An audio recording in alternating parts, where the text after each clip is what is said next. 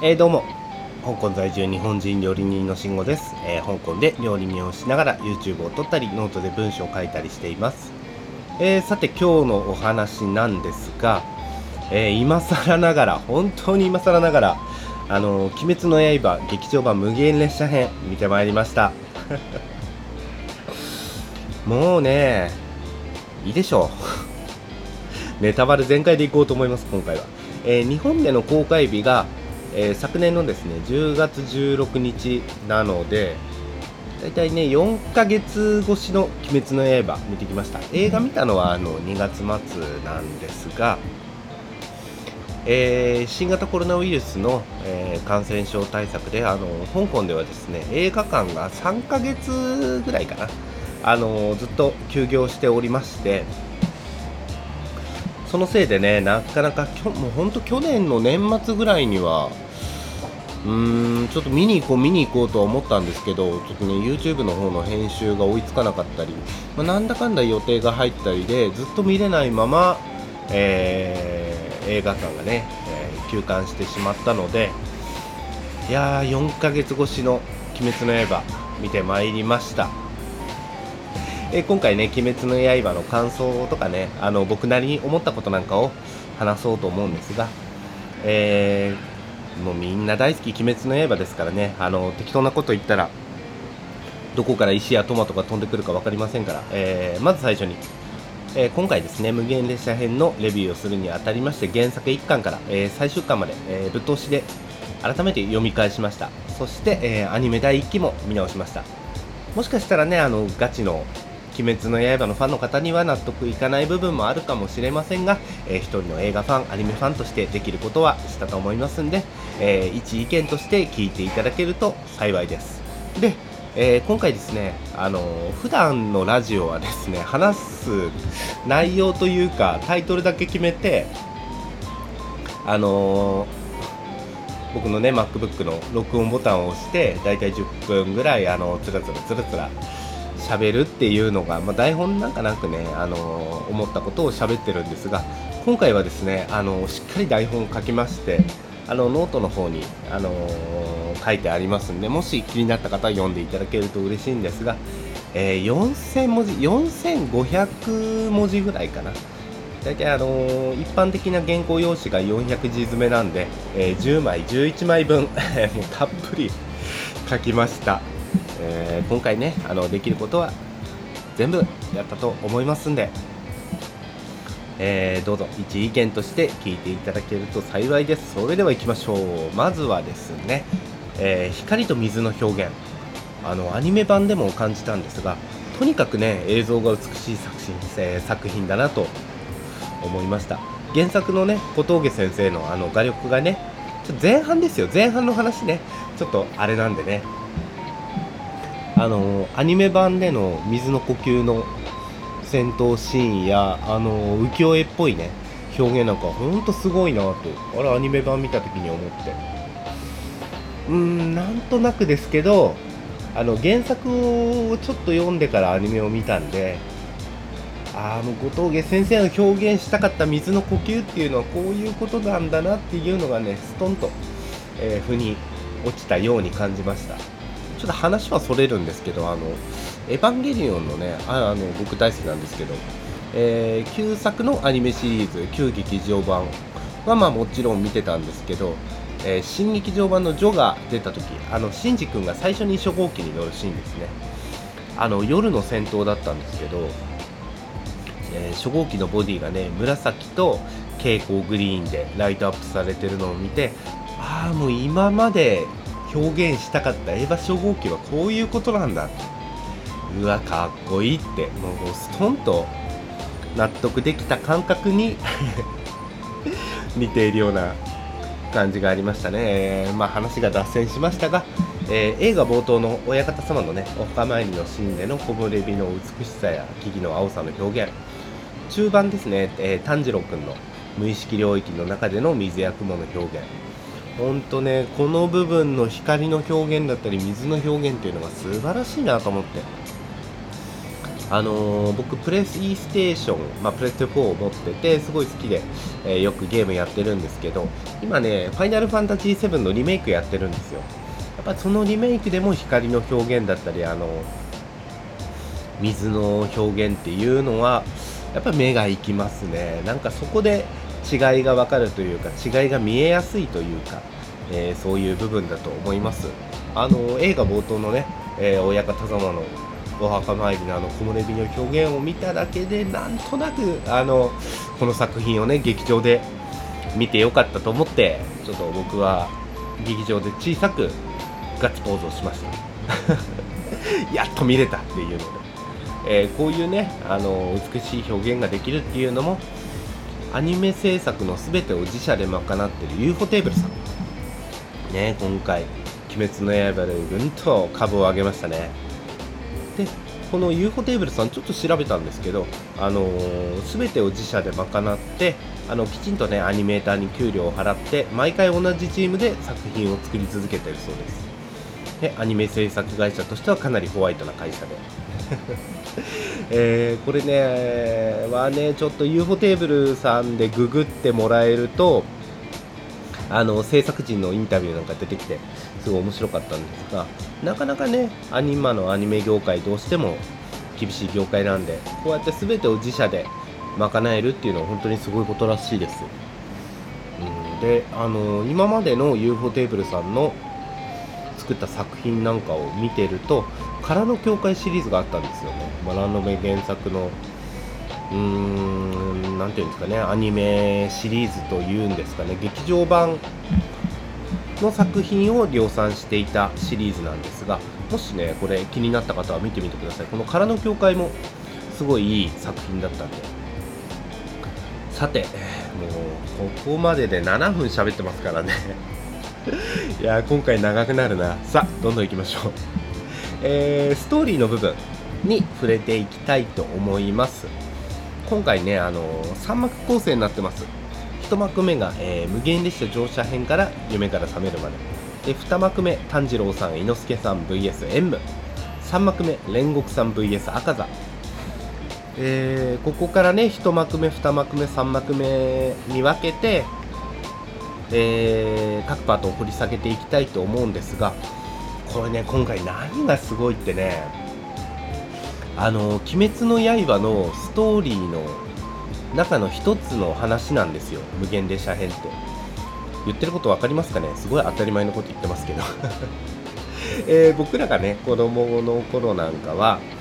あのドラゴンボールの映画とかスラムダンクの映画とかあったんですけどそういう時はあのー、映画オリジナルのストーリー映画オリジナルの敵役だったんですよ、まあ、つまりメインストーリーには、えー、触れないメインストーリーの外の話として映画を作っていたんですね、まあ、それがいいか悪いかは別として、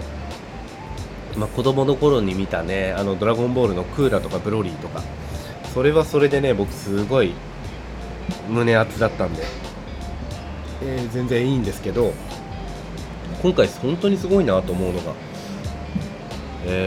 ー、アニメシリーズの続きそして映画版を挟んでまた、えー、テレビシリーズに戻るテレビシリーズ2期ですね。今年放送されますがこれはすごいことだなと。よくもまあこの英断に踏み切ったと。まあでもねそれも、えー、アニメのこうアニメのアニメでしたりね原作の評判を受けてのことだとは思いますが、それでは1幕目から触れていきましょう。アニメ1期を見ていることを前提とした作りかと思いきや1幕目の冒頭から夢の中で各キャラクターの人物像や特徴を説明し、えー、きちんと交通整理をしていきなりこの映画だけを見た人も感情できる、えー、作りになっていました。すごいね。説明がしっかりされてたんですよ、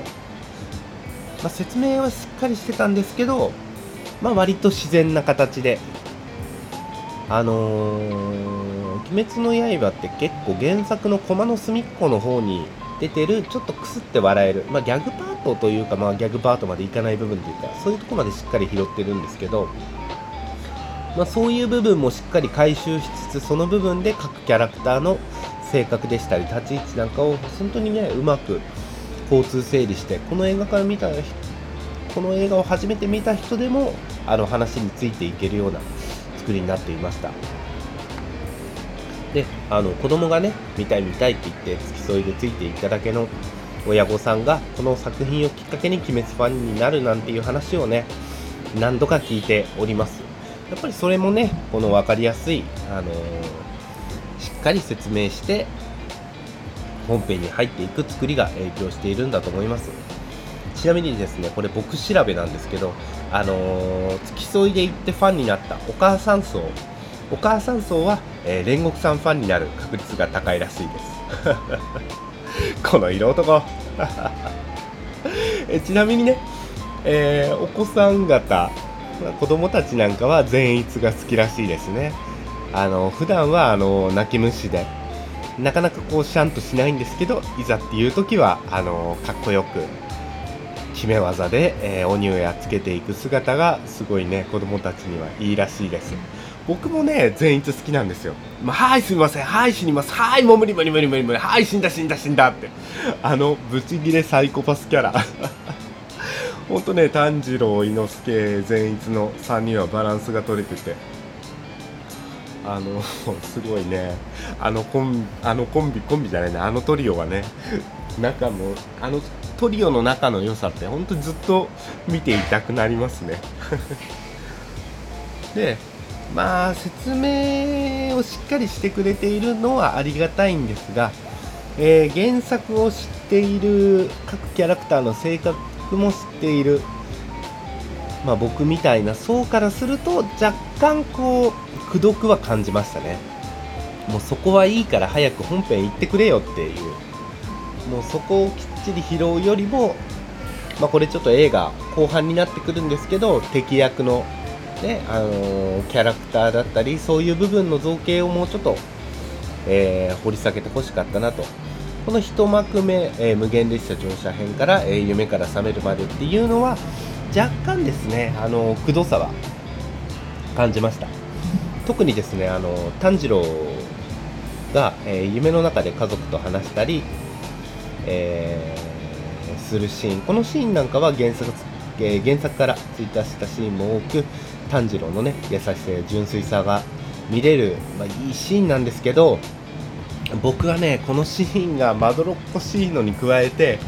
えー、もう怖くて怖くてたまんなかったですもう えこの部分はねあのまた後で説明します。さあ2幕目、えー、2幕目からはエムとの戦闘のシーンが中心になっていきます、えー、各キャラクターの派手なアクションシーンも相まってここからはテンポよくストーリーが進んでいきますえー、もうこれいいですよねここからはもうここからもう完全にネタバレパートになってきますんでもしもし、えー、まだ見てないっていう方は一旦ここで止めて、えー、劇場に足を運んで、えー、再開していただけたらと思います。えー、M をね、えー、炭治郎さんが追い詰めて M が、あのー、無限列車と融合するんですね。そして、えー、乗客200人を人質に取るんですがもう車内中にね、なんて言うんですかね、塩分の触手というか、スライムみたいなのがうにうにうにうにして乗客を襲おうとしてるんですけど、その狭い車内で、えー、善逸、伊之助、煉獄さん、この3人が本当にね、列車の上下左右っていうんですかね、たっぷり使って、えー、演武の肉体を切りつけて乗客を守るっていうシーンがもう本当にいいなと思いましたこの舞台装置としての、えー、電車列車ですね無限列車の中、えー、乗客を人質に取られ、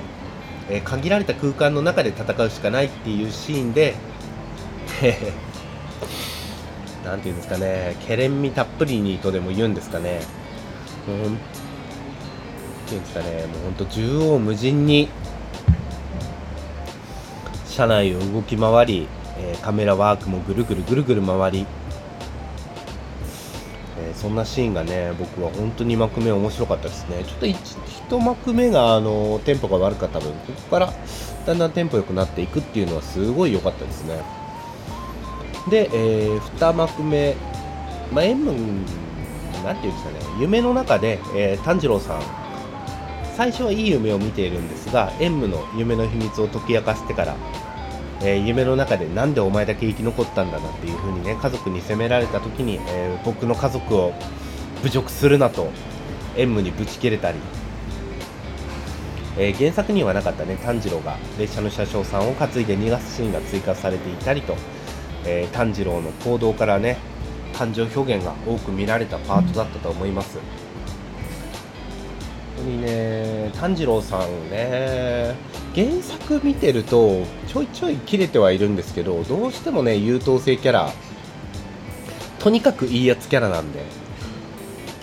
えー、今回はねそれが夢の中とかね、えー、前半で行き過ぎた感はありましたが。なんか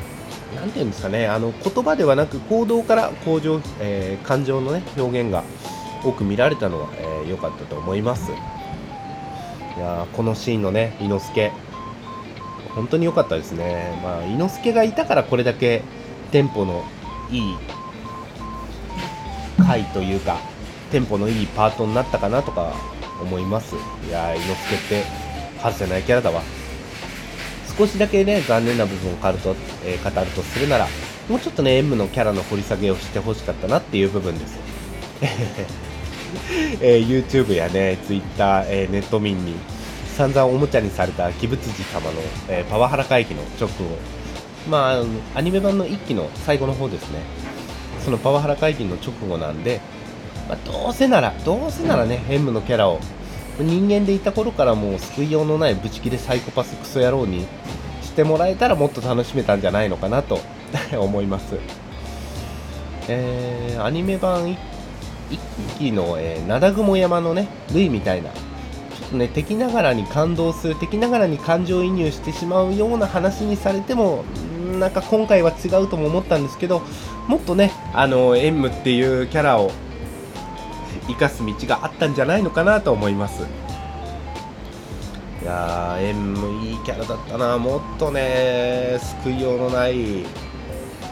ソ野郎にしてくれればねもっと楽しめたと思うんですが、まあ、原作に忠実に作ってる作品なんでまあ、ここはここはっていう感じで。さ、えー、もう18分、17分、18分。さあ、喋ってますね。もうすぐラストに向かっていきます。えー、さて、えー、3幕目いきましょう。3幕目はですね、えー、煉獄さん VS 突然降ってきた赤座戦。さ、今回のね、無限列車編一番の見せ場のシーンです。このパートではね、えー、煉獄さんと赤座の火花が出るような、えーまあ、常に炎は出っ放しですけど、この2人の死闘が見られます。アクションシーンはね本当に派手であのー、迫力もあって楽しめるんですが内容としては、えー、赤座がひたすらにね煉獄さんに鬼になれといい煉獄さんの断るの繰り返し。これ後々に明かされるんですが、えー、赤座はですね自分が、え、より強くなって自分よりね上位の上限の鬼に挑むためにえー、煉獄さんを鬼にして不死の者同士戦い続けて殺し合い続けて、えー、もっと実力をつけたかったんだと思います。うんこの部分でもねやっぱり赤座の何て言うんですかねもっと過去の掘り下げとか、えー、人間性まあ鬼ですけどそういう人間性みたいな部分を掘り下げていってくれたら映画的にはもっと面白か面白くなったのになとはうん、思わずにはいられません。まこの後ですね、あのー、後半の方で、なんていうんですかね、原作の後半の方で炭治郎が赤座と戦うシーンがあって、そこで、えー、赤座の過去のストーリーは、え